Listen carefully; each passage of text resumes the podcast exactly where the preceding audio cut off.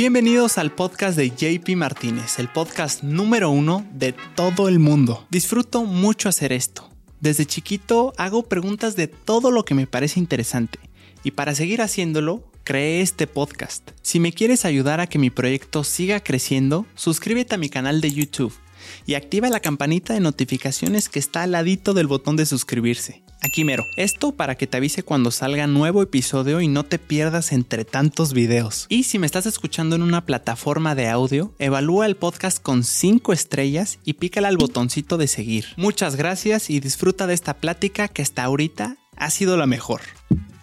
Que corra mi JP. ¡Ay!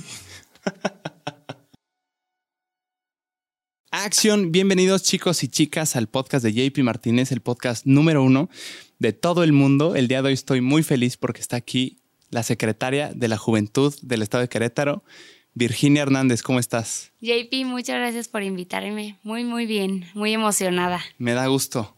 Hace calor, ¿no? Poquito. Fíjate que ya con el airecito mejoró, mejoró la cosa. Está más rico. Y para los que llegaron aquí sin contexto, Virginia, estamos hablando, tú y yo sabemos que es la CEJUVE y todo muy bien, pero hay personas que probablemente no. no saben. ¿Qué es la CEJUVE y qué es lo que haces tú ahí para, para dar contexto? Pues mira, la Secretaría de la Juventud es la dependencia de gobierno del Estado Mm, que se encarga de atender a los jóvenes. ok. Nos, nosotros atendemos a jóvenes desde los 12 hasta los 29 años. Entonces es adolescentes y ya jóvenes, jóvenes adultos. Y a- los atendemos en, en diferentes temas, los apoyamos en, en diferentes aspectos ¿no? que, que necesita un joven para su desarrollo y también para poder crecer, para que si le va a ir bien, pues que le vaya muchísimo mejor. Entonces nos enfocamos en temas de empleo, de salud, de desarrollo profesional eh, y laboral, desarrollo social, participación ciudadana. La verdad es que tenemos pues mucho, mucha área en donde trabajar con los jóvenes y, bueno, eso es como lo que hace la Secretaría. Y yo como secretaria, pues soy la representante de los jóvenes a nivel estatal con, con el gobernador.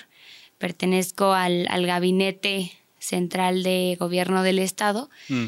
Y, y con los jóvenes, pues soy la representante del gobernador, ¿no?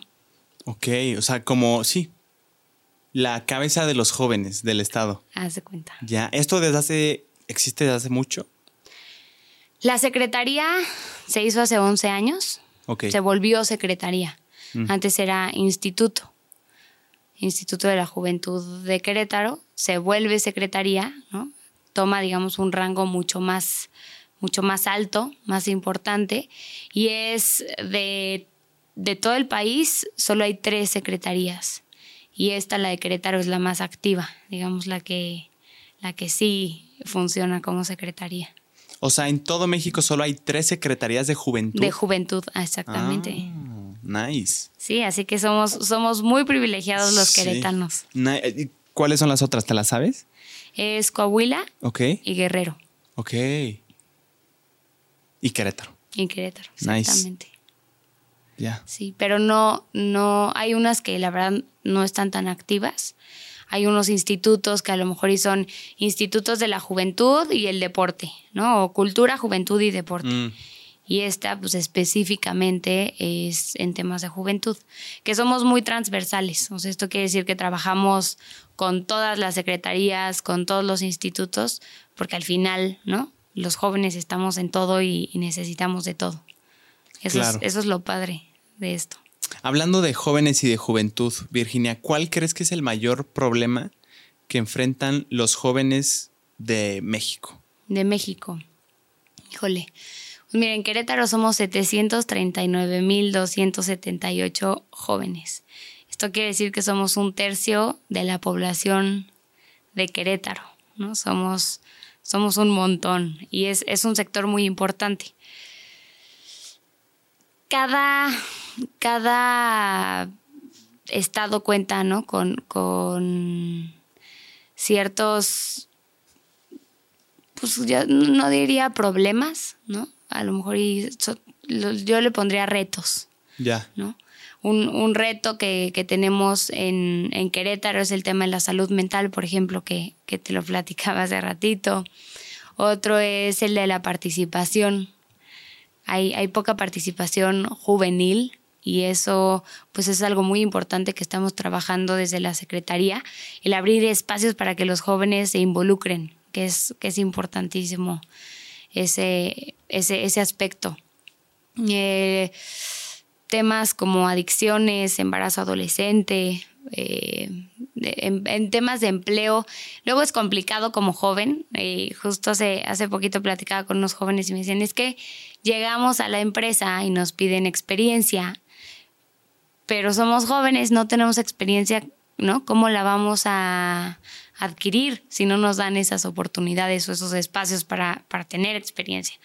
Entonces, creo que ese también es, es un reto que tenemos, el, abrir más espacios para que los jóvenes puedan tener experiencia y puedan colocarse en, empleos ¿no? mucho, mucho mejores.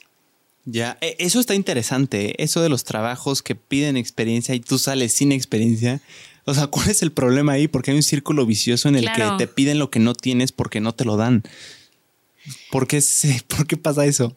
Pues mira, al final eh, una empresa ¿no? Requiere que, la gente que trabaje ahí eh, pues tenga experiencia. Claro. Cuesta el entrenar a alguien, cuesta el, capacitarlo, mm. pero justo desde ahí, ¿no? Partimos y la Secretaría está trabajando para que se abran estos espacios, ¿no? En colaboración con las empresas, que los jóvenes desde que estén en la universidad puedan tener esta experiencia, puedan practicar de alguna forma y luego poder ya insertarse en el mercado laboral. Ok. Ahí la clave, Virginia, sería empezar a trabajar mientras estás estudiando para que cuando salgas de estudiar ya tengas experiencia, ¿no? Yo diría que siempre, ¿no? Que puedas practicar y, mm. y profesionalizarte en lo que haces, siempre te va a ayudar. El, que pues desde antes, desde la universidad, estés pues explorando todas las áreas, eh, que te estés capacitando, que estés justo equivocándote, ¿no? Cometiendo errores que después te van a ayudar a, ser mucho más eh, profesional, a destacarte más en lo que estás haciendo, pues es mucho mejor. El, practicar desde antes, creo que te puede abrir muchos más espacios y te puede después dar mucho más herramientas. Claro, porque si está complicado salir de que, bueno, ya acabé de estudiar, ya tengo mi carrera y mi papelín, mi certificado, mi diploma, vas a tu primer trabajo y sí se me hace una locura que, es como, uy, pero necesitas dos años mínimo de experiencia. O sea, tú creyendo que hiciste todas las cosas bien debe de ser frustrante el... ¿Cómo? Y es que, a ver, la, competencia es durísima afuera. Y es lo que yo siempre les digo a los jóvenes. Afuera, de verdad está canijo, ¿no? Eh, hay, hay mucha gente que está compitiendo contra ti, ¿no? O contigo. ¿Y qué es lo que vas a tener tú para hacer la diferencia, ¿no? ¿Qué es lo que te va a hacer a ti diferente de todos los 50 jóvenes que quieren el mismo empleo que tú, ¿qué es lo que a ti te va a diferenciar para que te contraten? Y ese también es el chiste, buscar ese diferenciador, ¿no? Eso que te haga pues especial, mejor y que te haga destacar en ese momento y te contrate. Sí. ¿Qué, ¿Qué, tanto, no sé si tengas algún dato por ahí, qué tanto leí una noticia que creo que en San Juan del Río hay una escasez de trabajo laboral, o sea, no de oportunidad laboral, sino de gente que quiera laborar en cierta industria, porque eh, decía ahí en el análisis, en el artículo, que hay más trabajos hoy en día que ya no requieren de ir a un lugar específico, que ya puede ser remoto, que tú mismo puedes ser, o sea, el tu jefe, pues, o sea, temas de creación de contenido, por ejemplo, temas de edición de videos, o sea, como cosas freelancer, que, hay una reducción ahí. ¿Crees que, va para, para la baja la cantidad de gente que quiera seguir trabajando en un trabajo fijo y físico? En, en Querétaro, y, como bien dices, no, no falta empleo, ¿no? O sea, hay, hay mucho, se generan muchos espacios. El tema es que en Querétaro la gente es, eh, sale profesionalmente preparada, muy preparada. Querétaro es, no sé si sabías, pero mucho tema industrial. Sí. Aquí está la industria aeronáutica, automotriz y muchos espacios son de operadores. ¿Qué es lo que pasa? Justo que hay muchas vacantes de operadores, pero hay también muchos profesionales que no están buscando eso. Mm. ¿Sí me entiendes? Y, y, y sí, lo que dices, creo que digo, en unos años mm, no nos imaginamos los trabajos que van a existir. Creo que van a ser completamente diferentes a lo que hoy existe. Como bien dices, ¿no? Creador eh, de contenido, o sea, van a ir tomando esos fuerza y lo que hay ahorita, pues va a ser, ¿no? Ya a lo mejor y muy poco.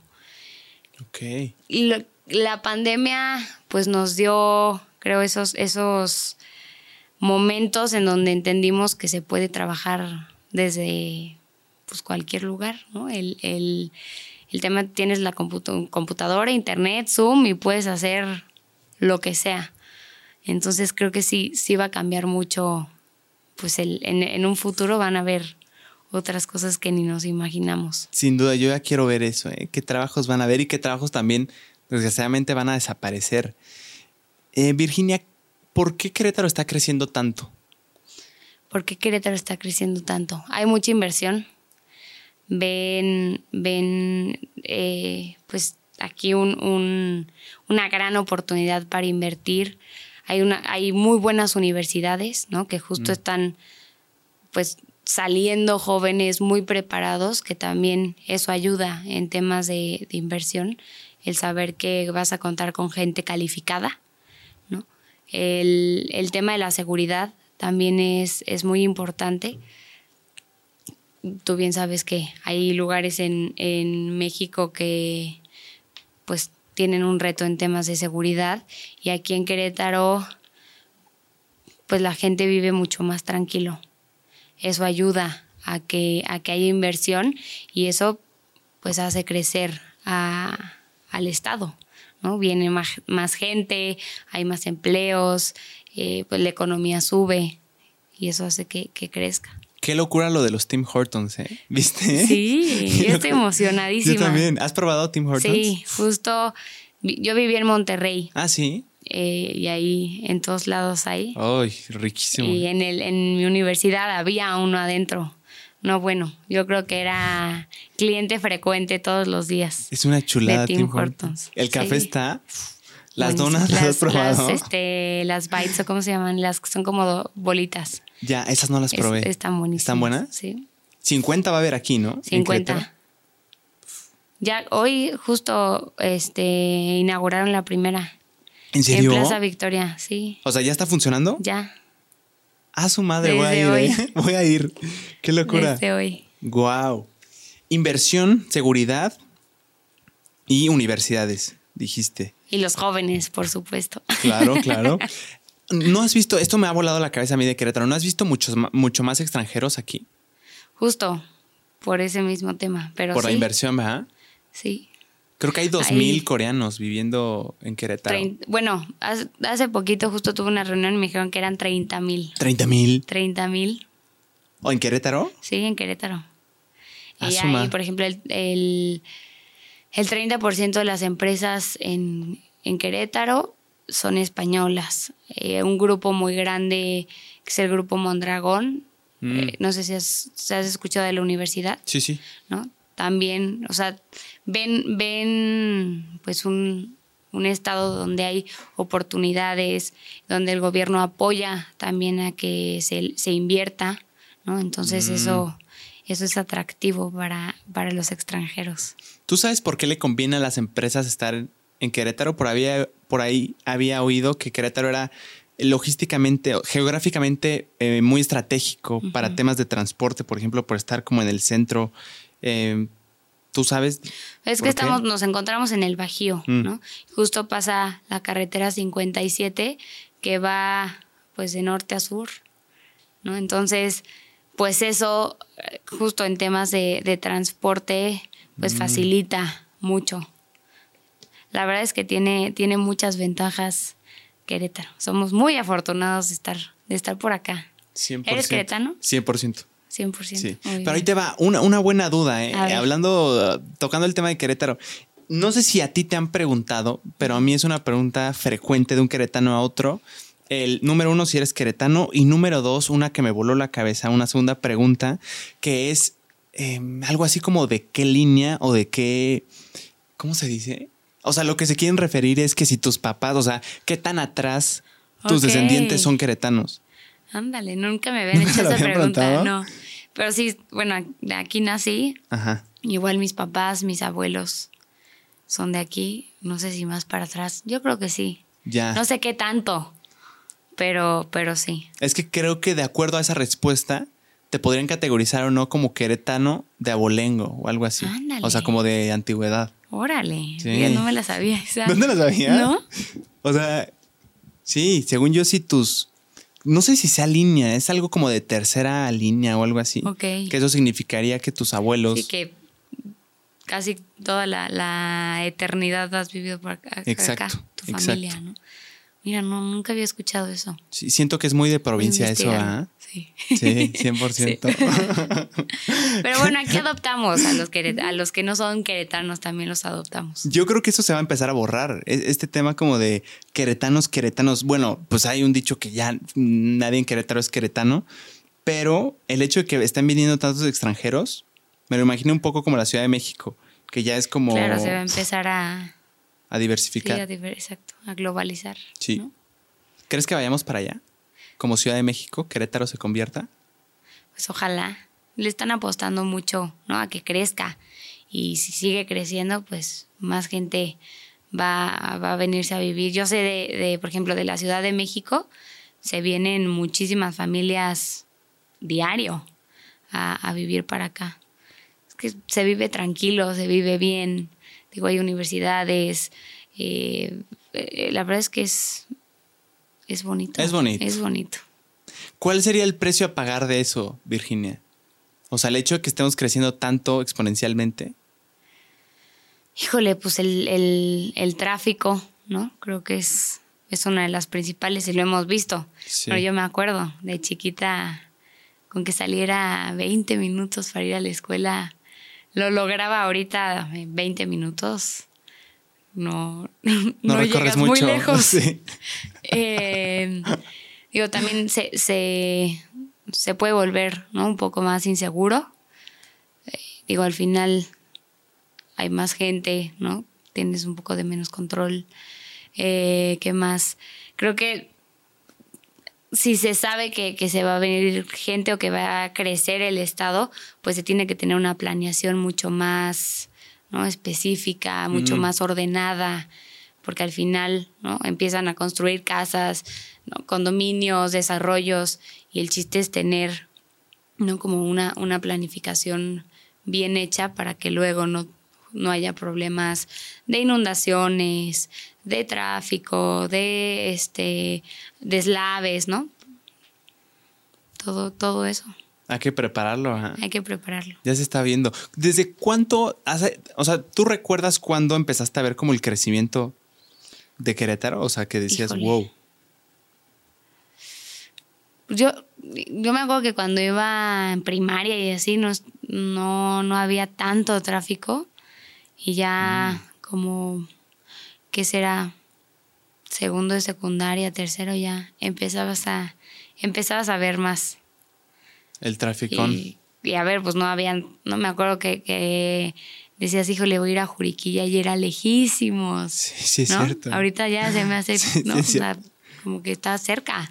Sí. Eh, y así, o sea, como que siento que ha ido creciendo y cada vez ¿no? todo como que se vuelve mucho más, a ver, eh, paseo, ayer vi que fuiste, ¿no? A paseo Querétaro. A paseo Querétaro.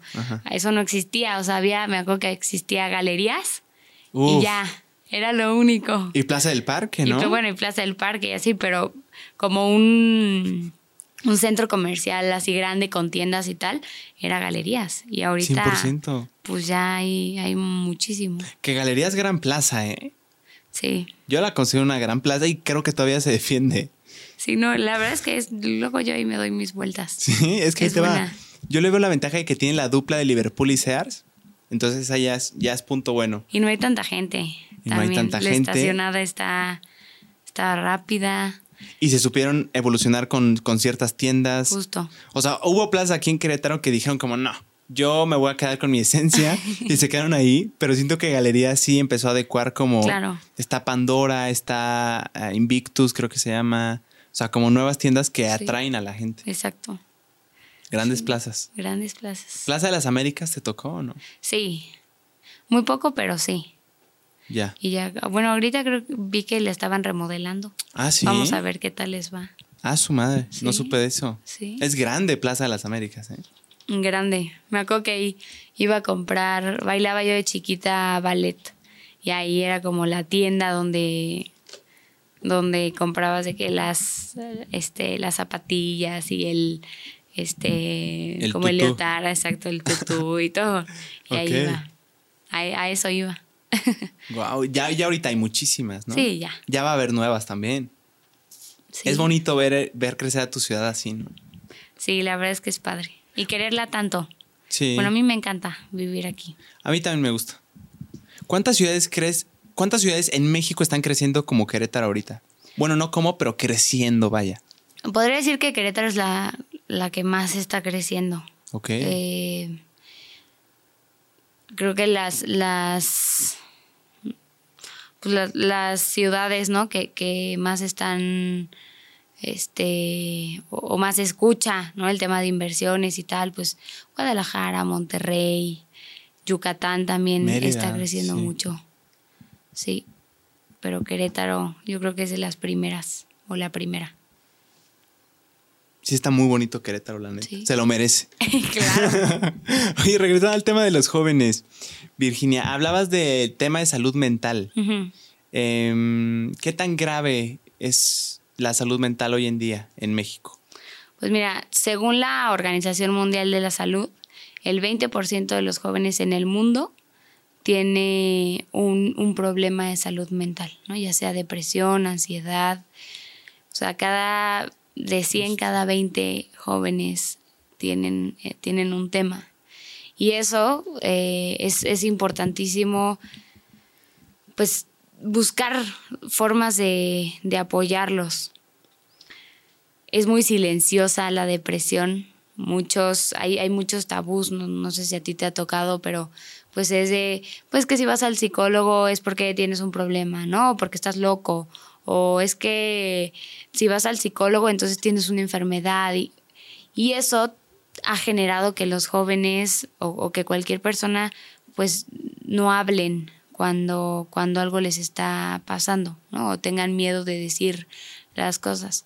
Y desde la Secretaría tenemos un programa justo en, en la parte de comunicación con diferentes frases, ¿no? Para sensibilizar el tema y para normalizarlo. Mm. De hecho, aquí al ratito te, te regalo una, pero por ejemplo esta dice, está bien no estar bien. Ok. Entonces, es, es lo que yo siempre les digo a los jóvenes, está bien no estar bien y se vale pedir ayuda, ¿no? El, el chiste es que sepan, que acepten que tienen ¿no? algún, algún problema o que no se sienten bien, que, que están tristes y que se acerquen con alguien que los pueda orientar y les pueda, les pueda ayudar. O sea, de 20, de cada 100, 20 Tienen un... tienen un problema de salud mental. justo. Es mucho, ¿no? Mucho. ¿Esto en México o en todo el mundo? Esto en el mundo. En el mundo. Ya. en el mundo.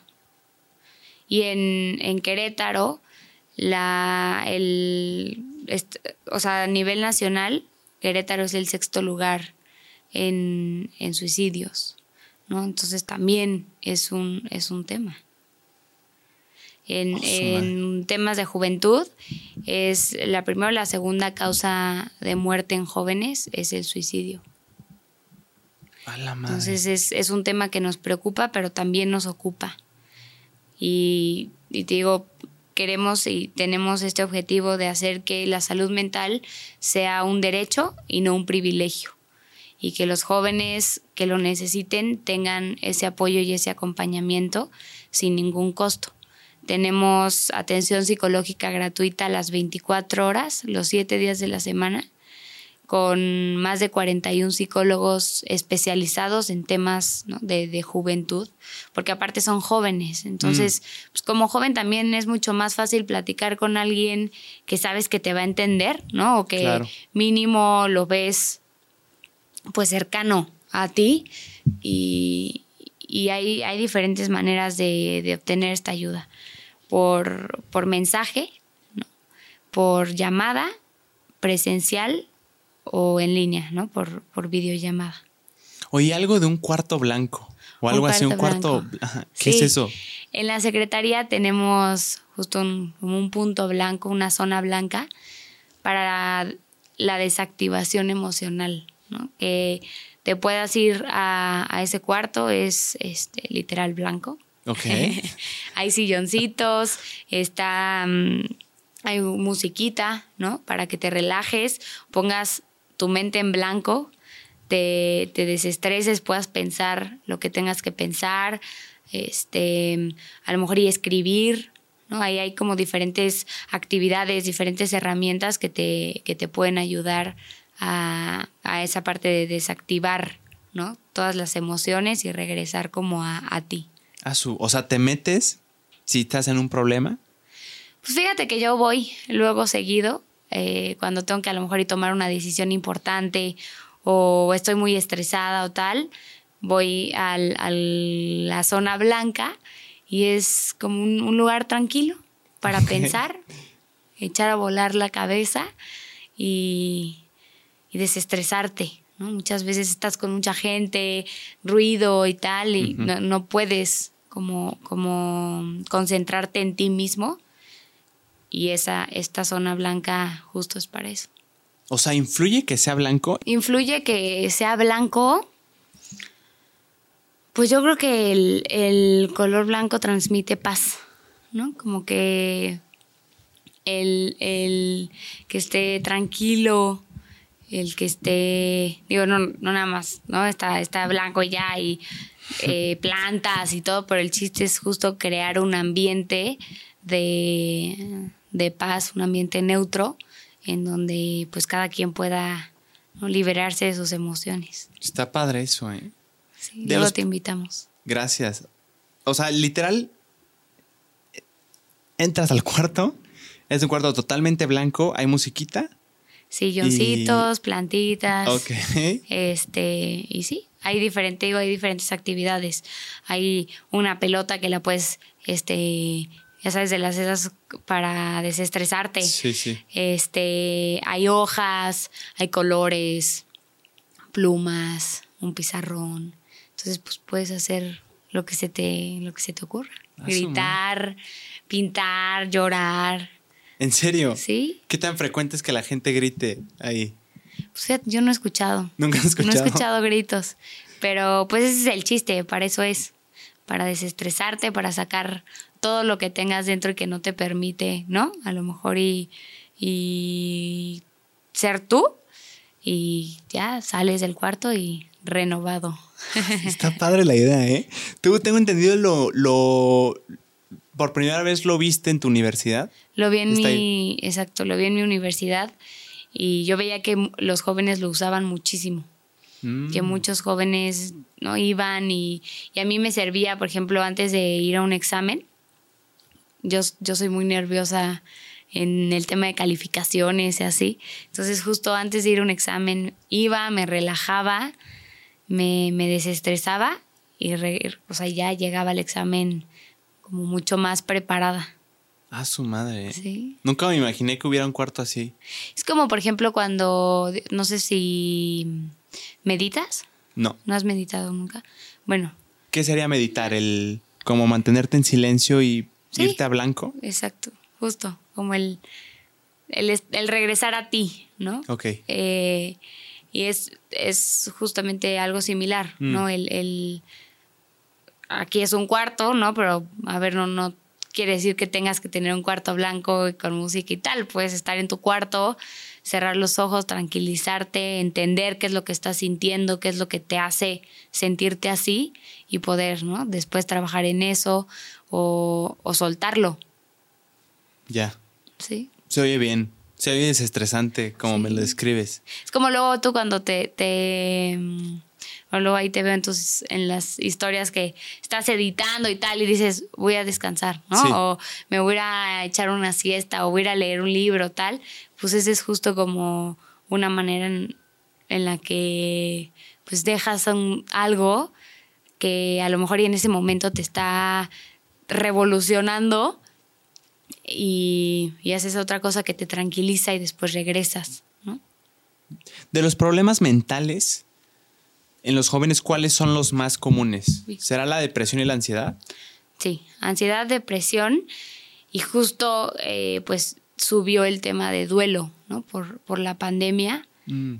Eh, esas tres ahorita son las, las que más se detectan en los jóvenes, ansiedad, depresión y duelo. ¿Duelo es cuando se te muere alguien? Ya. Sí, por, por lo, lo que pasas, ¿no? Después de, de una pérdida. Sí, debe estar duro. ¿Sí? Esas son las más comunes. Y es que nos, nos agarró la pandemia a todos muy desprevenidos. Ya.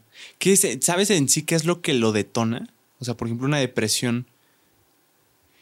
Es que hay, hay híjole, hay, hay, pues, cada quien es, es diferente, ¿no? A lo mejor y, digo, un, una, un, llevar un duelo, este, no, no, no mal, ¿no? O sea, no llevarlo mal, pero a lo mejor y no, no, no saberlo llevar, ¿no? No saber eh, trabajar con tus emociones o con lo que estás viviendo en ese momento, pues te puede llevar a una, a una depresión.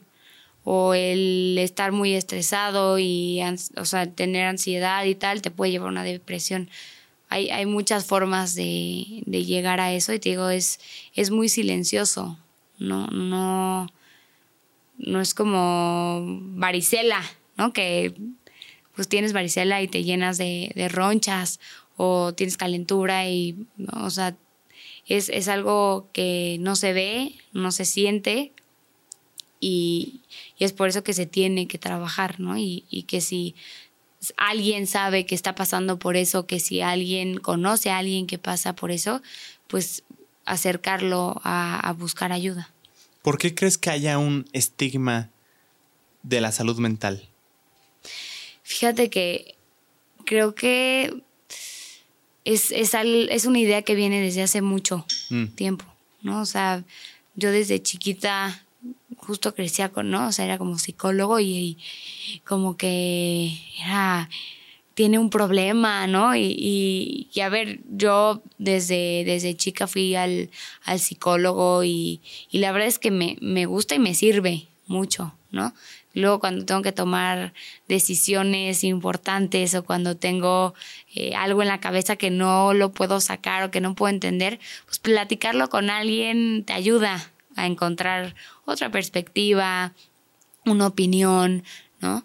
Eh, a lo mejor y si no sabes resolver un problema, alguien más que ya lo, que haya pasado por eso o que lo puede ver desde otra perspectiva, te puede dar algo mucho más objetivo. La verdad es, es lo que hemos trabajado, perdón, de- No, no desde, déjalo, pongo en, lo que hemos trabajado desde la Secretaría, el quitar ese, ese estigma que hay y que lo vean normal, ¿no? Como cuando vas al doctor a checarte la garganta, este, que tienes gripa y tal, pues lo mismo. Pero el estigma vendrá del hecho de no querer recibir ayuda, o sea, como el mm, no necesito ayuda. O sea, de ahí vendrá o porque ahorita como me surgió la pregunta cuando dijiste lo del doctor, o sea, ¿por qué no hay un estigma de ir al doctor cuando necesitamos ayuda? Porque no sabemos qué tenemos. ¿Por qué en, en la salud mental es diferente?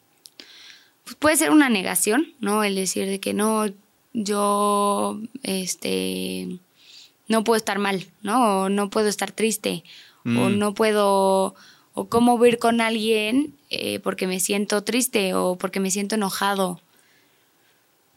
o no quiero que alguien me ayude, ¿no?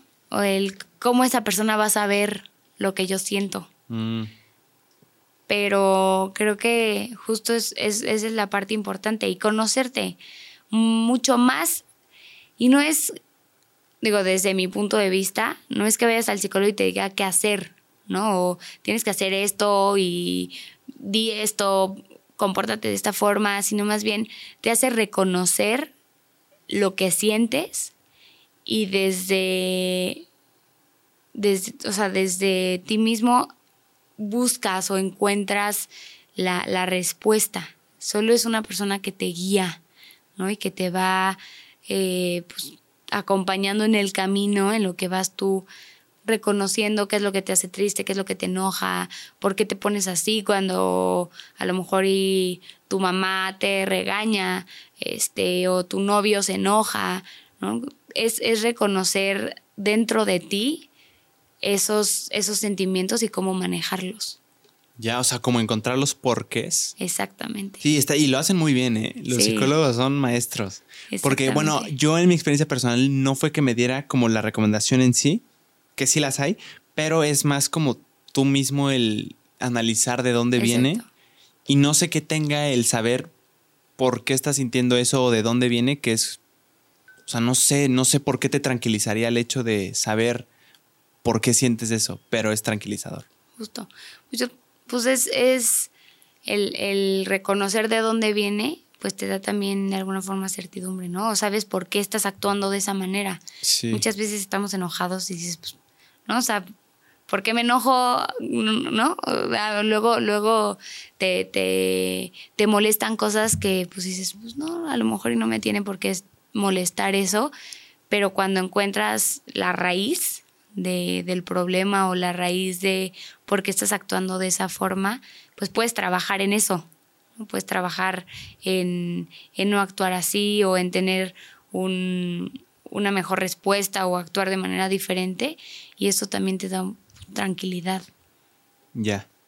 ¿Crees que los jóvenes están suficientemente inmersos en la política, interesados? No, creo que falta mucha participación y, es algo que como jóvenes tenemos que buscarla porque están los espacios están hay, hay, muchas convocatorias, hay muchas, muchas puertas para que los jóvenes participen y se involucren. Pero pues como joven luego cuesta trabajo. Si, si a lo mejor es algo que no, no encuentras eh, dónde está el interés, no participas. Y siempre yo les digo, a ver, es que cuántas veces no nos hemos quejado de que algo está mal, ¿no? ¿Cuántas veces no nos hemos quejado de que debería de existir algo? Y, y, claramente todos dicen sí, yo, ¿no? Este, y luego cuando les pregunto, bueno, ¿y cómo, cómo se han acercado ¿no? a, los, a sus diputados federales o a sus diputados locales o a su presidente municipal, gobernador, pues no tienen ni idea ni siquiera de quién es. Y ahí es, ahí es cuando les digo, bueno, ¿y, cómo piensan este, hacer ese cambio si ni siquiera ¿no? están presentes? Mm. ¿Por qué crees que no es tan atractivo para algunos? Desconocimiento, yo creo que desconocen que existen estos espacios. Mm. Ok. Y pues el, el, el, decir, bueno, a lo mejor y, me acerqué y no, no salió como quise, ¿no? Me acerqué y no me apoyaron. Esa, esa parte creo que también puede influir. Pero ahí va otra vez, es el estar ahí, el estar presente, el estar eh, pues luchando por lo que quieres, luchando por lo que piensas, por lo que esperas y de alguna u otra forma pues va a llegar.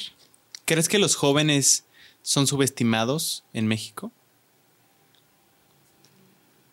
Tenemos, tenemos algo que, que, yo les digo a los jóvenes, no lo vean como, como desventaja, sino como ventaja. Una, pues que tenemos energía y las ganas de hacer las cosas, ¿no? Que eso, pues, te lleva a donde quieras.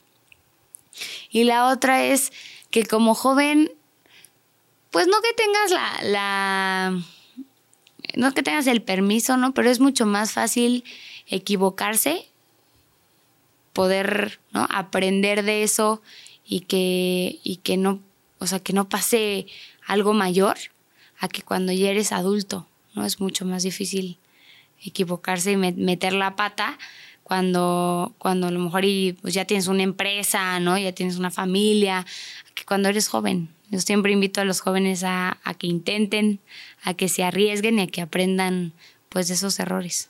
¿Tú te has sentido subestimada? Siendo joven, así como lidiando con adultos mayores que por más experiencia puedan decir qué sabe. Pues mira, como mujer joven dentro de la política, pues recibes, ¿no? Eh, muchas miradas, muchos comentarios. El, pues es que es, es, nueva, ¿no? Nunca ha sido o nunca ha estado dentro de, de esto, desconoce ciertos, ciertos procesos, ciertas formas. Mm.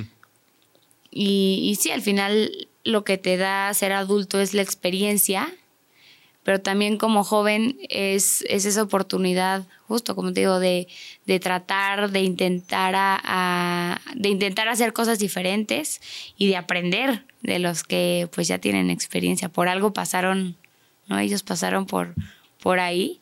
Muchas veces me da, me da risa que, que no se acuerdan, ¿no? Que, que fueron un, un, en un momento jóvenes, pero, pero es eso, sí creo que, que he recibido, ¿no? El, es que eres joven y es que no sabes este proceso o es que así las cosas no se hacen, pero justo soy joven y, y esa es mi, mi, mi tarea, ¿no? Aprender, arriesgarme, intentar, equivocarme y, y, poder obtener esa experiencia también, ¿no? No se nace. Claro. Con, con experiencia. Claro. Se va, se va adquiriendo pues con el tiempo y con, con el trabajo.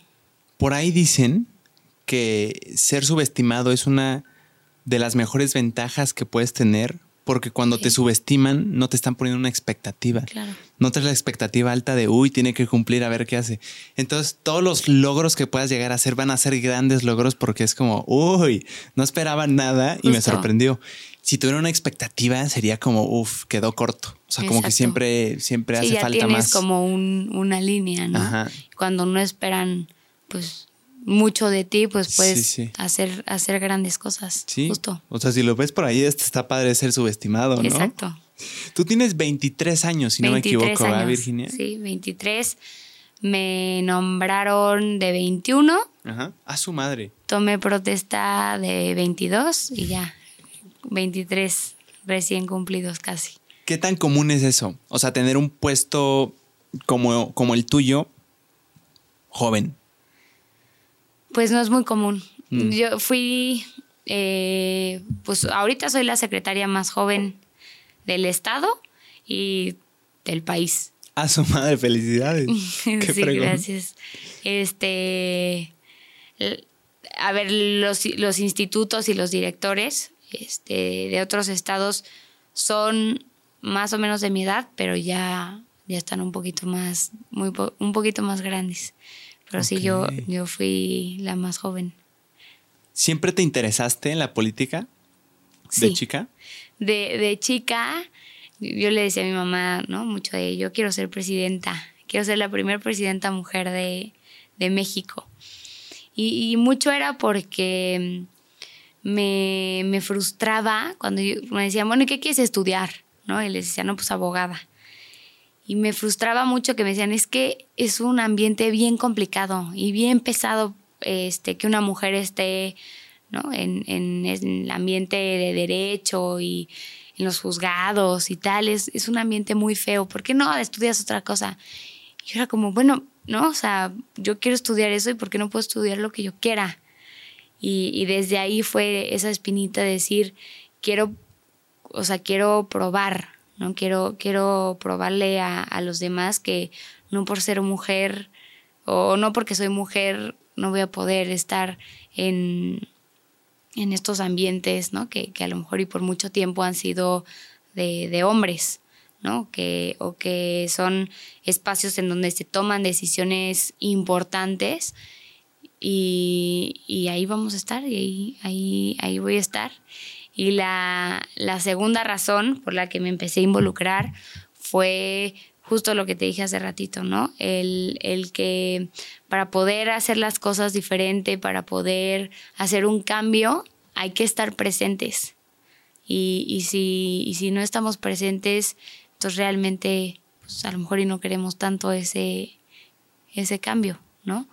Y, la tercera es porque creo que si cada quien hiciéramos lo que, lo que nos toca hacer, lo que nos gusta hacer y lo hiciéramos de, de la mejor forma, sería un mundo, un México, ¿no? Totalmente diferente. Si participáramos como tenemos que participar, si nos involucráramos, si siguiéramos las leyes, sería completamente otro país. Claro, es, es muy utópico, ¿no? Pero, pero el chiste es eso. Que ese sea nuestro, nuestro objetivo. ¿Todavía quieres ser presidenta? Me encantaría me, me encanta la, la, administración pública, me encanta servir a la gente. Si, si, si me toca, ¿no? Algún día ser, ser presidenta, pues me daría, ¿no? Muchísimo gusto y el mejor orgullo de, de, del mundo. Ahorita, ¿no? Estoy concentrada muchísimo en, en, los jóvenes y en de verdad hacer ese, ese impacto, ¿no? En, en lograr ese, pues ese cambio en, en su desarrollo, en, en sus vidas. Y, y, bueno, pues que eso nos lleve a, a otros lugares. Qué fregón, estaría buenísimo, ¿eh? Estaría padre. Primer presidenta.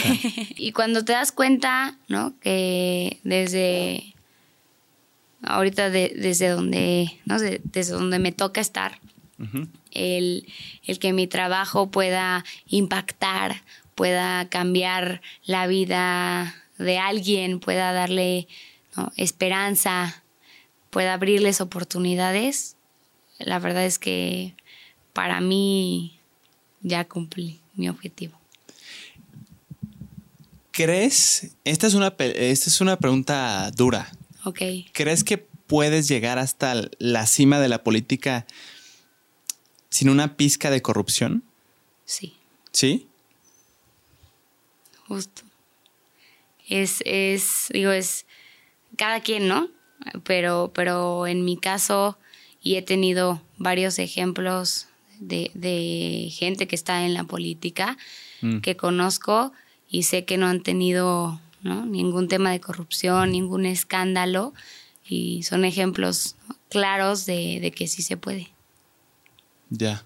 Es, es, es, es, difícil, ¿no? Y, y justo creo que pues te topas muchas veces con, contra pared, te topas con gente que, que pues no le gusta, uh -huh. ¿no? Pero ese es, ese es el reto. El, el, no salirte de, de, lo que quieres, no salirte de tus valores, tus ideales y, y ver cómo sí, cómo sí se puede hacer. A eso me refiero, Virginia, porque seguro 100% ha habido personas con sus valores muy arraigados, con sus principios bien sólidos, que entran a la política. Pero lo que se dice mucho, y quizás sea verdad, es que aunque, o sea, que va más allá de tu voluntad, que okay. ya muchas veces quizá no dependa de ti el, el, el, mantenerte firme. Que creo que es ahí donde, pues, puta, ¿quién puede soportar algo que no está en su control? Pues mira, yo creo el eh, y, y, me empecé a involucrar, ¿no? Este, desde campaña, ¿no? Que, que fue donde ya realmente me involucré en un tema de, de política, este, ¿no? como, como lo conocemos. Y si no, si no creyera en el proyecto que existe hoy, ¿no? que, es, que es el gobernador, sus valores, ¿no? Lo, por lo que él lucha, sus ideales y, y, y tal, no, ni siquiera hubiera entrado, mm. ¿sí me entiendes? O sea, el, el, el yo saber que estoy con alguien que busca lo mismo que yo, ¿no? Que no haya corrupción, pues también te ayuda mucho a, no caer en, esos momentos. Y creo yo que si pues es algo que, va en contra tuya, si en algún momento, ¿no? A mí, por ejemplo, llegara una situación en donde yo tuviera que hacer algo que vaya en contra de, de mi persona, de lo que yo creo, daría las gracias y, y no, no seguiría. Y bye. Ah, eso estaría difícil, ¿eh? O sea, sí, sí es una situación complicada. ¿Crees que el verdadero cambio solo se puede hacer desde la política? O sea, cambiar las cosas de raíz. No. ¿No? Creo que cada quien, ¿no? Desde su trinchera puede hacer muchísimo. Es más, se necesita más de, de la ciudadanía para hacer el cambio que de, que de gobierno. Mm. Creo que el, el, gobierno no puede solo, ¿no? Necesita de la ciudadanía para, para hacer este, este cambio, para impactar, para poder eh, transformar la vida de, de las personas porque hay, a ver, hay proyectos, hay programas, hay espacios donde eh, la gente se puede no expresar, puede participar, pero si no hay esa gente, ¿no? O sea, el gobierno puede abrir lo que, ¿no? La cantidad de programas que quieras, dar los apoyos que quieras, pero si no existe esa gente que los tome o que participe o que se involucre, ¿no? entonces pues no valdría, ¿no? No, no serviría ni siquiera. Y si hay la gente y está la gente que necesita esos programas y gobierno no los, no los apoya, no los abre, no los, tampoco funcionaría. Es, es algo de, de los dos lados. O sea, si, si uno de, de las dos partes no funciona, no hay manera de que, de que Sí. suceda. Es, es una ecuación, ¿no? Ciudadanía más Gobierno. más gobierno. ¿No crees que hay ciertos problemas sociales que solo se pueden arreglar con cambios culturales? Creo que, que, que sí. Y, y- y otra vez, o sea, eso es un trabajo tanto de gobierno como, como de los ciudadanos, porque sí, o sea, sí hay, ¿no? Sí, sí se pueden dar esos programas que fortalezcan el tejido social, ¿no? Que les brinden más oportunidades a, a los jóvenes, a los adultos mayores, a las mamás solteras, y eso es lo que va, ¿no? Transformando este, la realidad de las personas. Mm, yo, yo me referí, cuando te hice esa pregunta, me estaba pensando, por ejemplo, en el tema del machismo, ¿Ok? que siento que es muy, muy de cultura, pues. Y se me viene a la mente cómo, o sea, el gobierno, si, si bien puede hacer cosas, también es mucho trabajo de, de la cultura en sí, ¿no? Que es tremendamente poderosa. La van de la mano, creo que van de la mano.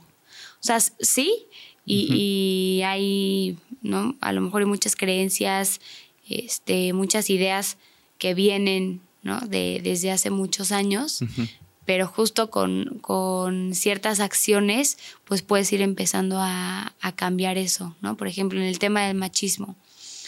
Gobierno del estado ahorita tiene unas capacitaciones para operadoras, o sea, las, las que manejan los el, el transporte público, Ujú. solo para mujeres, Ok. ¿no? Entonces, cuando casi siempre pues, ves a, a- a un hombre, Nunca he visto una mujer. no- 100%. y, y ahorita se están capacitando a, a mujeres para que, es, ¿no? para que ellos tomen también esa, esa posición. De esa forma empoderas a, a la mujer, ya. le das trabajo, la, le, le das mejor sueldo, ¿no? Le das mejores oportunidades y eso, pues de alguna forma en la sociedad empieza a tener un peso.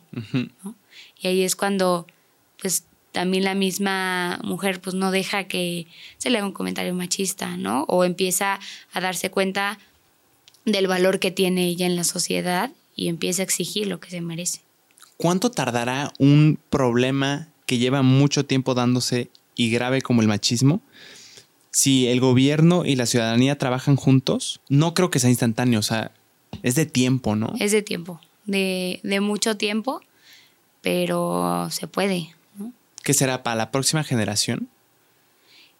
creo que va, ¿no? Y, y no sé si lo has visto, pero pues nuestra generación es, tiene, nuestra generación tiene otro, otra manera de pensar. Muy diferente a lo mejor y a la de nuestros papás. Y creo que todavía la de, la de abajo, pues va, va a venir con otro, con otras formas de, de pensar y, y, y, vivir. Sí, es que está cañón el poder que tiene la cultura, ¿eh? Sí. O sea, Por ejemplo, está tan inmersa. eh, hace poquito hicimos un video con, con niñitos y les preguntábamos qué era lo que querían para su colonia, ¿no? ¿Qué, qué querían ver en su colonia? Y todo lo que decían, y, y de verdad no fue este de, ay, di esto, no, no, no, o sea, les salía del alma. Ok. Era que planten más árboles, que cuiden las plantas, que no pisen el pasto, que recojan la basura. O sea, todo era un tema de, de medio ambiente. Yo me quedé impactada, de verdad, porque creo que justo ese, esa manera de pensar y ese mindset viene ¿no? Como muy, muy metido en estas generaciones que están viendo ahora sí un efecto en, en, en el cambio climático que a lo mejor y nuestros papás Mm, pues no, no, no, no era como un, su prioridad, sí, ni lo percibían Exacto. probablemente cara a cara. justo, Ah, su madre. Sí, el tema de la contaminación está duro, ¿eh? duro. Que, o sea, por ejemplo, cuando hablábamos de Ciudad de México, que Querétaro va por allá, por ese camino, tráfico, eh, también aumenta la contaminación, Claro. se tienen varias consecuencias de crecimiento Justo. también, ¿no? Y, y muchos, muchos jóvenes, yo lo veo de- desde la Secretaría, tenemos un, un programa de voluntariado, ¿no? Este, y de- se, se llaman embajadores por la Agenda 2030, y son jóvenes que diario ¿no? hacen, hacen activismo en temas de, de medio ambiente, cuando antes realmente no, se hacía tanto, uno se acostumbraba eh, en buscar, por ejemplo, ahorita el, el ay, ¿cómo se llama cuando lo de la ropa? Este, ¿Sustentable? No, cuando hacen como el Como, como de segunda fashion. mano, exacto, fast fashion, ¿no? Y, y todo el tema de segunda mano. Antes no era, Ah, ¿no? Como, como muy ropa de común. paca, dices. Exacto. Hoy en día es, es un tema, ¿no? Y, y, Sí, sí. y el fast fashion es como lo peor que existe. Y son las generaciones que vienen que están cambiando esas formas de pensar y, y, y esas maneras de hacer la- las cosas. Está grave eso del fast fashion, ¿eh? ¿Qué tan inundada de conocimiento de eso estás? La verdad, muy poco. Sí, yo también. Muy poco. Sí, pero está interesante, ¿no? Está interesante, sí, sí. O sea, el... Pues es que tú pensarías, si no has visto algo, o sea, ya hay videos, imágenes que dices, ay, güey, cómo hay gente trabajando así, en estas condiciones. Si no lo ves, creo que es difícil darte cuenta de la gravedad. Porque Sí. el problema, chance, dices, ah, pues puede ser un problema. Pero la gravedad, o sea, está, Sí, no, está no duro. te imaginas hasta, ¿no? Hasta Sí, dónde está, dónde puede escalar. Exactamente. O sea, tú dices, ¿cómo puedo hacer daño comprando una, una camisa? Está bien cañón Y no eso. te imaginas todo lo que hay detrás. Mega industria que es, ¿eh? Sí, hay, hay, hay muchos temas y, justo los, los jóvenes traemos, ¿no? Ahora el, el, el pulso de lo que se habla, el, el- de lo que se hace. Por ejemplo, fuiste al, al festival, ¿no? Al, al festival CJV y, y ahí lo que tratamos fue de traerles, eh, pues, personas que estén haciendo un cambio, que estén, que estén impactando Ujú. Y que se pudieran llevar algo, ¿no? Que, que los jóvenes se pudieran llevar una idea nueva o, que salieran inspirados en, en querer al día siguiente hacer algo desde lo que les gusta, ¿no?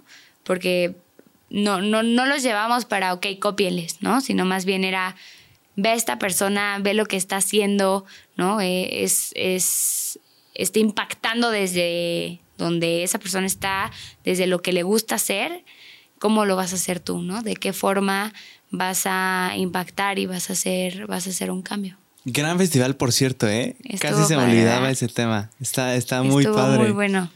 Me da, me da gusto que haya sido. Gracias. Todo el, todo el tema de logística, platícame. ¿Quién se encargó de eso? ¿Qué tan difícil fue traer a Moderato? Estuvo, estuvo cañón. Estuvo difícil porque, digo yo, nunca en mi, mi vida había hecho un concierto y, ¿no? Nunca en mi vida me imaginé que, que la logística estuviera, ¿no? Tan complicada porque es o sea, de verdad no te imaginas los detallitos, ¿no? O sea, lo que, lo más mínimo era y ponte a ver y dónde va a estar este policía, este guardia y en la entrada y quién los va a recibir y qué van a hacer y hacia dónde se van a ir y las luces y no, o sea, y quién va a recibir a los artistas y a los conferencistas, o sea, de verdad fue fue una planeación yo creo que la más intensa, han sido los momentos más estresantes que he vivido. Neta. O sea, en, en mi vida de verdad, sí fueron momentos cañones porque era el, pues mete esto y no llegó y no se pagó, y, ¿no? O sea, es, es ver 25 mil cosas sí, sí. que todo pasa en, ¿no? Minutos y, y al final fueron que como ocho horas, ¿no? O sea, lo que planeamos, ¡fum! Se fue en, en nada, en nada. Pero la verdad es que tengo un equipazo o sea, eso sí, eso sí puedo decir que tengo un equipazo que sacaron todo. Este, que nos desvelamos, madrugábamos, no comíamos, ¿no? O sea, sí era, sí eran momentos de estrés, este, y de, y de, estar, ¿no? O sea, de estar concentrados, de márcale y habla y tal. Eh, pero al final creo que cumplimos con el objetivo que fue pues impactar a, los jóvenes, impactar a, las familias. Y eso era, ¿no? El, poder transformar las realidades de, los jóvenes. Momento más estresante de esa organización. Más estresante. Híjole, el, en, gobierno hay como ciertos tiempos, ¿no? Para meter mm. este, compras, o sea, adquisiciones, ¿no? Y, el justo el tener todo para, para ese día, este, estuvo, estuvo cañón porque hay muchas cosas que no, no están en ti, ¿no? O sea, le hablábamos al manager de Moderato y a lo mejor y no nos contestaba. Y era como, mm. tenemos que meter esto. O sea, ya sabes, y le marcábamos y tal.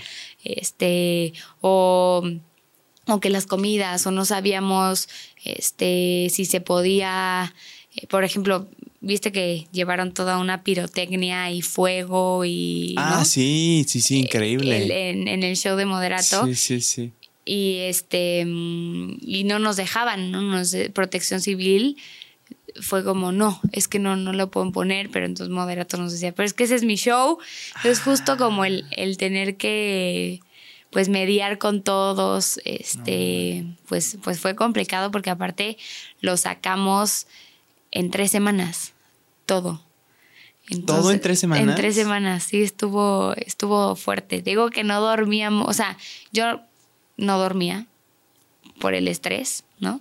Este, mi, mi, equipo también, o sea, era madrugar, este, acabar a la una de la mañana y luego al día siguiente otra vez madruga y, o sea, sí, sí fueron momentos, momentos de, de mucho estrés.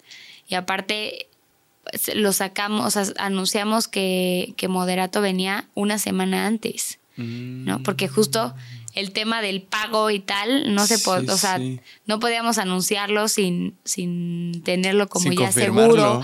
Entonces era bueno, entonces en una semana mueve, ¿no? A que todo Querétaro se entere este, de este festival y llénalo, o sea, eran, eran muchos, muchos temas los jóvenes también decían, es que no, ¿cómo me voy? ¿no? Entonces consigue transporte, o sea, sí, sí, era toda una, una logística que aparte, al final, pues todos los que estaban ahí adentro eran mi responsabilidad, ¿no? O sea, algo pasaba y pues al final caía en, caía en mí. Entonces eso, eso sí, yo creo que esas tres semanas sí fueron las semanas más estresantes de mi vida. Y cuando se fue la luz, no sé si te tocó. No me tocó. Ese día. ¿Cómo crees? Se fue la luz. Eh, justo, o sea, fue eh, a la hora de la comida, ¿no? Que eso la verdad nos, o sea, nos salvó muchísimo porque no había como tal algo, este, como una conferencia o el show. Imagínate si hubiera sido en el show de Moderato hubiera sido un desastre. Exacto.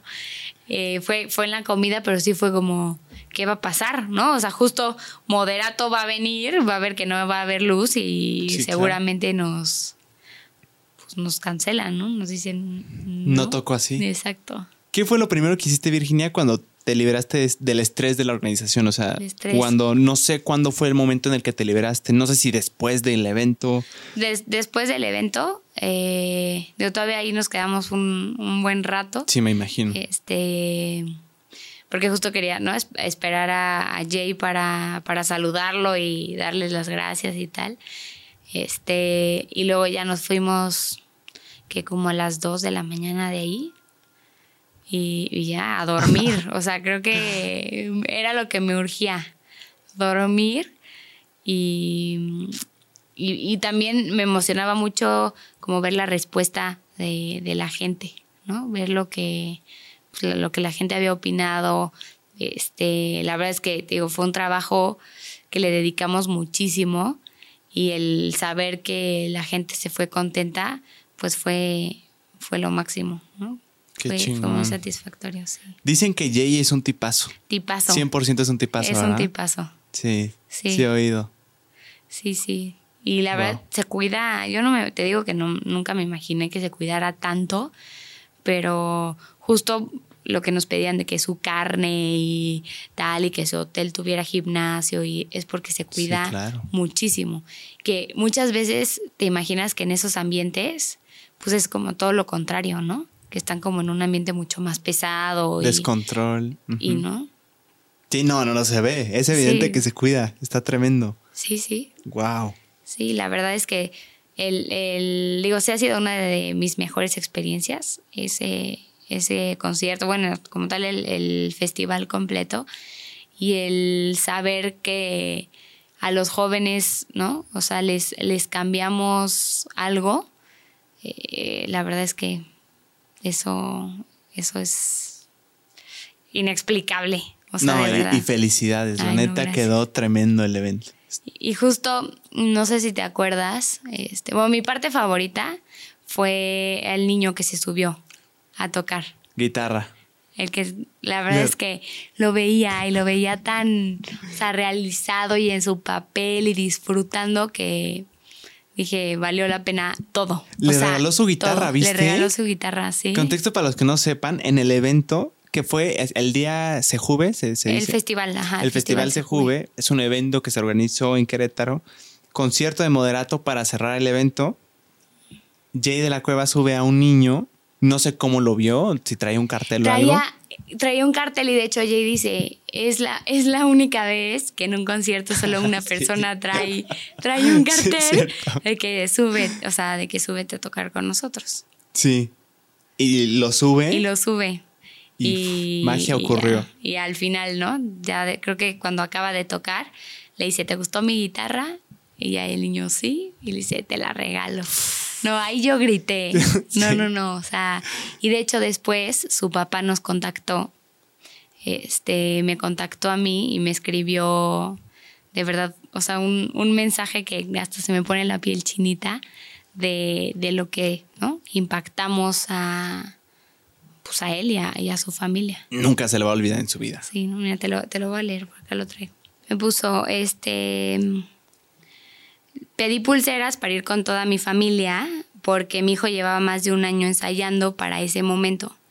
No sabes lo feliz que está, pero más allá del concierto, eh, todas las, conferencias nos llegaron muchísimo a mí, a mi esposa y a, mis hijos. Mi hija se había quedado desempleada, desempleada y salió bien motivada. Hoy ya tiene trabajo. Eh, hoy Hoy este, te puedo decir que después de casarme y ver nacer a mis hijos, el Festival Sejuve es el día más bonito de mi vida. Te escribo esto para recordarles a ti y a todo tu equipo que sus acciones tienen un impacto en la gente, uno bien, bien grande. Ese día le cambiaron la vida a mi familia completa. A su madre. Y justo, justo era eso, ¿no? Ese era el objetivo. El, el poder, pues, transformar la, realidad de, la gente y que vieran que sí se puede, ¿no? Qué bonito. 100% se cumplió. Justo. En muchas personas, sin duda. ¿Cómo es tu rutina, Virginia? ¿Cómo Mi es la rutina. rutina. de una secretaria de la Híjole. juventud, de una política? La verdad es que diario es muy diferente Ujú. Porque mi agenda, ¿no? aunque yo la, o, sea, aunque yo la llevo, pues también está la parte de que el gobernador nos pone, ¿no? Agenda, de reuniones, eventos, que lo acompañemos a, a ciertos, ¿no? Temas. Pero realmente, ¿no? O sea, como un día a día, eh, me levanto a las seis y media, más o menos. Eh, si puedo, hago ejercicio. Ahora hay veces que estoy out. Eh, desayuno, me voy a trabajar. Ah, llego a, a la oficina, veo, ¿no? Eh, pendientes, me piden mucho firmar. ¿Sí? Doy mi autógrafo mucho.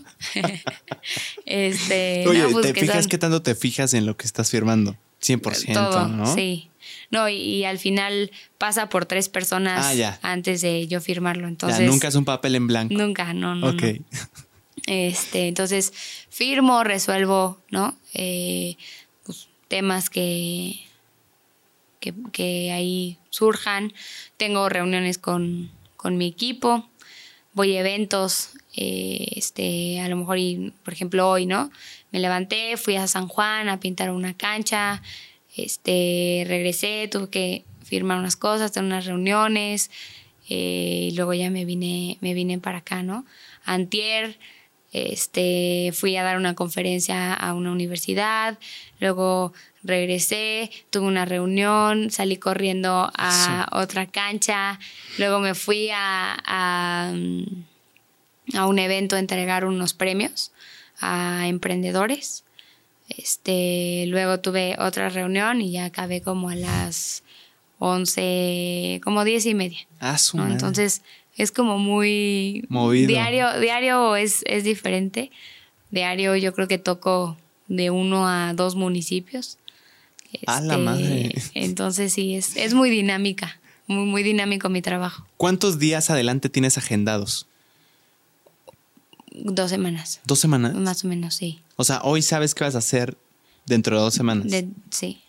A la madre. O sea, hay, hay eventos que sé que, o sea, me los mandan con un mes de anticipación Sí, y sí. así. Este, por ejemplo, ahorita que ya va a acabar el, el año, tengo agendado ya hasta fin de año. Día, todo, o sea, ya todos los meses, todas las semanas. Ya sé que, por ejemplo, todos los fines de semana, ya desde este fin, voy a, o sea, tengo algo sábado y domingo. Este, eventos, pues ya todos los, o sea, todos los días, reuniones. O sea, hay cosas que van saliendo como semana con semana, ¿no? Como reuniones, que a lo mejor y me encuentro a alguien y me pide, ¿no? Tener una reunión o tengo que ver algo importante o así. Pero, pero sí, ya, ya está casi todo agendado. Está duro, ¿eh? ¿Tiempos libres los agendas? Tiempos libres. O sea, los tienes así de, uy, Sí. tiempo libre. Pero es complicado. Por ejemplo, habíamos quedado eh, yo y mi novio que los martes este, en la noche íbamos a tener un espacio como justo como para ir a cenar o hacer algo diferente él y yo, ¿no? Sí. O sea, 100% duró no. dos semanas y ya murió ese trato. Porque no, o sea, hay muchas, ¿no? Van, van cambiando o hay veces que pues los eventos terminan más tarde. Entonces realmente eh, no tengo, o sea, no tengo agendado como un tiempo libre o, o un momento como para mí, porque aparte estudio. Entonces, o sea, estoy trabajando y termino de trabajar y pues tengo que llegar a hacer tarea, exámenes y a- su atender a, ¿no? O sea, No sabía que- ese pequeño detalle. Sí. ¿eh? ¿Es en serio? Sí, ¿Estás sí. estudiando la carrera? Sí, derecho. Ya me falta, ya en, en junio me, me gradúo. O sea, ni siquiera es maestría, es licenciatura. Es licenciatura, sí. No inventes. ¿Qué tal derecho, eh? Me encanta. ¿Sí? Sí. ¿Pesado? Fíjate que ahorita no tanto. Digo, y no vas a decir cómo, pues, si trabajas y estudias, ya has de, ha de estar más pesado, pero lo veo mucho. O sea, todo lo que ahorita estoy viendo en la escuela, lo veo, lo veo en el, en el trabajo. Mm. Entonces se me hace mucho más fácil pues porque lo, ¿no? lo estoy como practicando. Si lo palpas. Exacto. Ah, su. Entonces no, no se me hace, no se me hace tan complicado. A principios, como a principios de, de los primeros semestres, sí es más tedioso porque es como mucho más, este, pues, te- o sea, como más técnico y mucho, mucha lectura y todo como, o sea, aprendértelo y las leyes y, o sea, como mucha teoría. Mm. Ya ahorita es más práctico y, y puedes hacer, ¿no? Como que aprendes, pero también lo, lo, lo haces afuera. Lo estás aplicando. Exacto, Eso está padre. aplicas. Sí había oído que la carrera de Derecho es mucho de leer. Sí. Engañan. Eh, muchos dicen, o sea, que es que no, si no te gusta, si no te gusta leer, entonces no estudies No derecho tampoco. O sea, Tampoco es así. no, no, no son 500 hojas de, de lectura al día, Mm. pero sí tienes que, sí tienes que leer un ratito. Sí te tiene que gustar. Pues eh, más o menos. ¿Eres lectora tú? Fíjate que no tanto. Justo, o sea, justo por eso te digo, a mí me daba miedo porque decía, no leo mucho, este, me va a costar mucho trabajo. Pero uno te empiezas a hacer el hábito, ¿no? De, de empezar a leer y pues ya leo muchísimo más. Y, y el, el, te digo, o sea, como que el estar leyendo y luego poderlo ver o practicarlo o aplicarlo, como que eso pues también te, te motiva. ¿Libro favorito? Mi libro favorito. Ahorita estoy empezando a leer un libro que me recomendaron hace dos semanas, que creo que se está convirtiendo en uno de mis favoritos, que se llama Roma Soy. Roma Soy. Roma Soy, está ¿Es, bueno. ¿Es de Derecho? No, habla, justo habla de política, este, como de, de muchos temas, de guerra, política, es- está divertido. De guerra también. como sí como como todo lo que hay detrás de una guerra no de la política y así Wow. Se oye interesante. sí está padre ¿Romano soy? dices? Roma. Roma, Roma soy. Ya. sí Interesante. justo hace digo llevo llevo un poquito pero eh, yo creo que ha sido el libro que más me ha picado Que te cautivó. sí Wow. Yo creo que si te late, con eso podemos cerrar. Súper, sí, no sé si tú quieras sí. decir algo, algún tema que quieras ¿Algún tocar, tema? algo que quieras decir. Mm, pues a los, a los jóvenes que, que nos escuchan, este, darles dos consejos. El primero es que no se pongan un techo, que siempre sueñen y sueñen alto. Y el segundo es que ayuden al, al de al lado, ¿no? Que, que se apoyen y que, que nunca vean a nadie ni para arriba ni para abajo. Qué bonito. Bonito mensaje. Con esto nos podemos despedir. Muchas gracias. Para mí es un honor que me hayas incluido dentro de tu agenda. No, hombre. Ya vi que está muy pesada y me siento honrado. Nos así- tardamos, nos tardamos un ratito. pero en- se logró en bien, se estructuró agendar. bien. Te lo agradezco mucho, Virginia. No, a ti y a tu ti. equipo, que está aquí el buen Omar. Oscar. Oscar, chingao. Según yo, me lo, me lo llevaba repitiendo yo para que no se me olvidara. Pero Jackie sí Oscar. es Jackie, para que no se me olvidó. Jackie Ya. y Oscar. Jackie y Oscar. Gracias también al buen Oscar eh, por hacer esto posible y te agradezco que estés aquí. No, hombre, me gustó a ti por- muchísimo. Por, invitarme y te voy, a, em- te voy a empezar a invitar Órale. a eventos y a todo lo que hay en la secretaría. Ok. Y, y veo tu rutina un poco. Órale. Muchas gracias, Virginia. Que estén muy bien. Suscríbanse, denle un like, comenten por ahí. Gracias. Bye. Chulada, ¿eh? Buenísimo. Una disculpa, Oscar. Te lo prometo. No sé por qué dije eso, Omar. 100% pero... es que le preguntas